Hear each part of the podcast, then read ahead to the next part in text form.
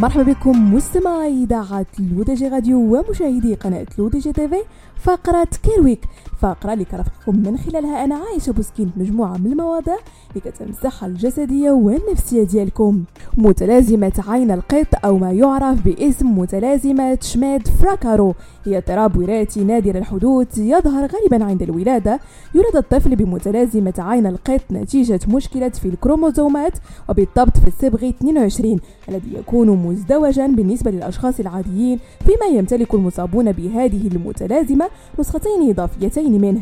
تسبب هذه المتلازمة ثقب في القزحية وربما تسبب ورما قولونيا وقد تؤدي إلى استطالة حدقة العين والتي تشبه عين القطة. كما أنها تعد من بين المتلازمات النادرة جدا إذ تصيب طفلا واحدا من كل خمسين ومائة وخمسين ألفا من المواليد حسب المنظمة الدولية للاضطرابات النادرة. فيما يتعلق بأعراض هذه المتلازمة نجد عيوب القلب وظهور علامات على الجلد انسداد تام وجزئي في فتحة الشرج ومشاكل في الكلي ويمكن أن تحدث بعض المتغيرات في شكل الجسم أبرزها تغير شكل العين لتصبح مثل القطط وقصر القامة ومشاكل عقلية وخلل في المسالك المعوية وكذا عيوب في العظام وشكل الآذان.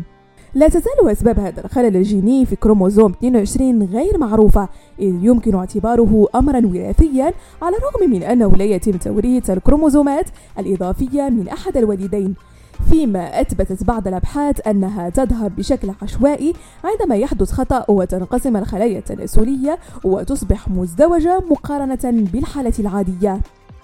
وفيما يخص علاج متلازمة عين القط مستمعين فهي تعتمد على الأعراض الظاهرة على المصاب فربما يضم الفريق المعالج طبيب أطفال وجراحة وإخصائي قلب وجهاز هضمي وعيون وجراحة عظام.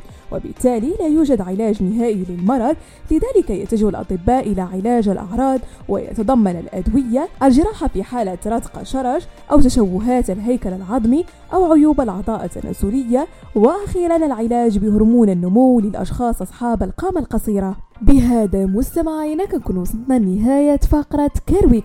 نضرب لكم موعد la semaine prochaine هادشي كامل على تيليداتكم رقمية LODJ راديو. وكذلك على قناتكم LODJ TV